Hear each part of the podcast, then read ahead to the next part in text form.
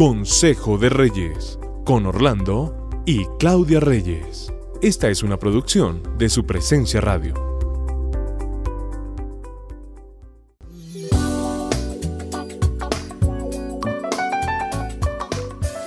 Un buen día para todos, nos alegra mucho saludarlos. Muy buen día.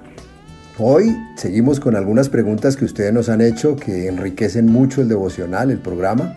Y en este caso es una mujer de 40 años, soltera, sin hijos, que vive aún con sus padres, con una mamá muy enferma por obesidad mórbida. Mm. Su papá está presente, él está ahí pendiente de su esposa, pero la señora solo quiere estar con la hija.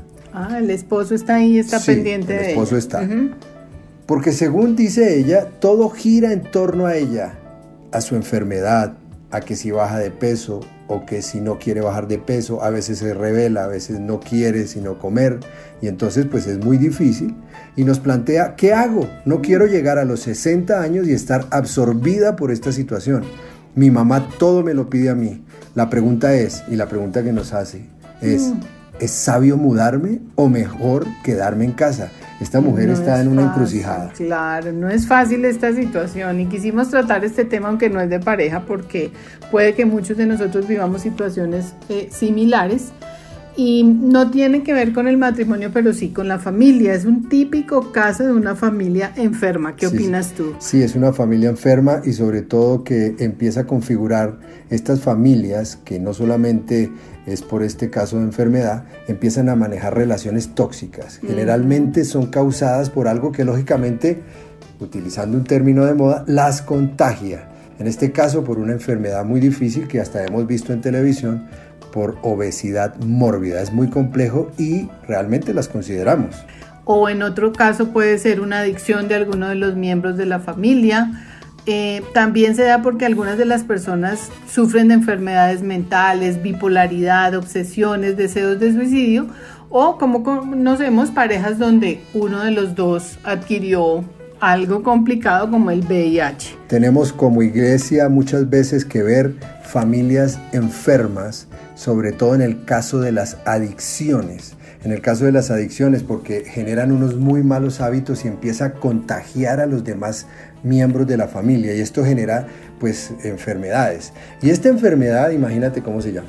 La he oído mucho y la oímos mucho y es una enfermedad que se llama codependencia, que me parece que no siempre tiene que ser la codependencia lo que nos marque una enfermedad, pero sí está muy de moda.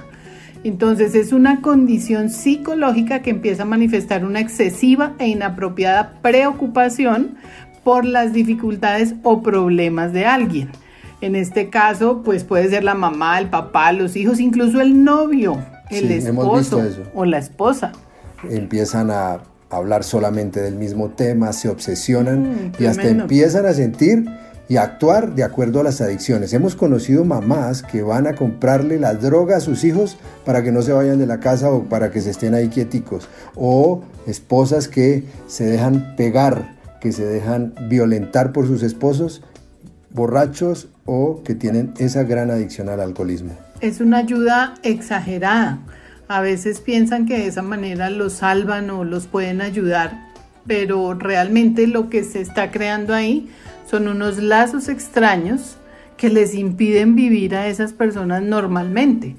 Esta excesiva dependencia se empieza a manifestar en que se pierde la identidad, las otras personas pierden la identidad, se olvidan de sí mismos porque anteponen y el primer lugar es para la otra persona. Sobre todo para la enfermedad o la adicción o, o, la situación que estén viviendo.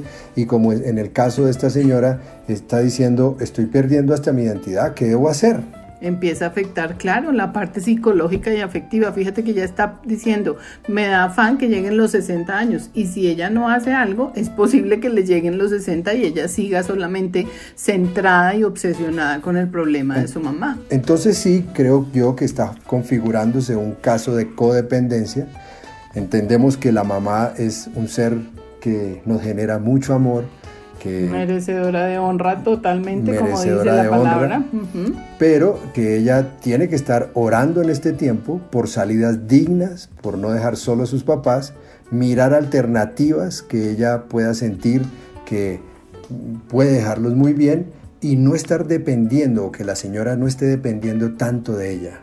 Yo estoy segura, creo que los dos estamos convencidos de que si ella sale de ese círculo vicioso en el que están los tres, si, si usted, señora, la, la, la, persona que nos está preguntando, sale de ese círculo vicioso, podría ser de más ayuda desde fuera que estando ahí mismo adentro, dentro del mismo círculo. Entonces, sin abandonarlos. Sin abandonarlos. Hay, hay una diferencia. O sea, yo puedo ayudar más desde afuera, teniendo una perspectiva diferente, averiguando, investigando, pero no dependiendo ni hacer que mi mamá dependa de mí.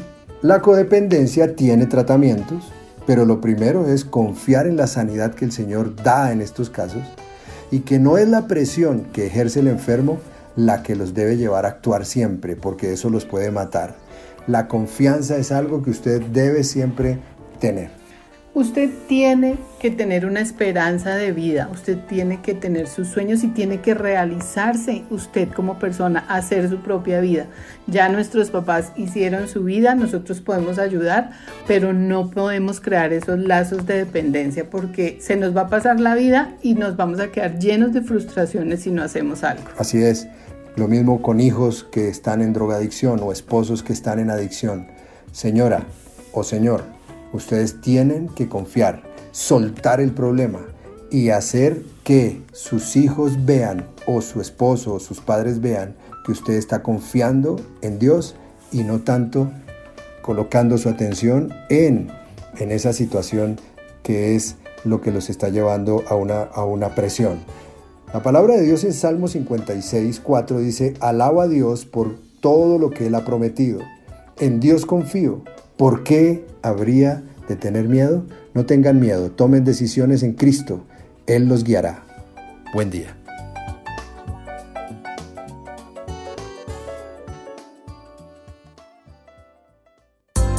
Acabas de escuchar Consejo de Reyes por su presencia radio. Este devocional estará disponible en el podcast de nuestra página web, supresenciaradio.com.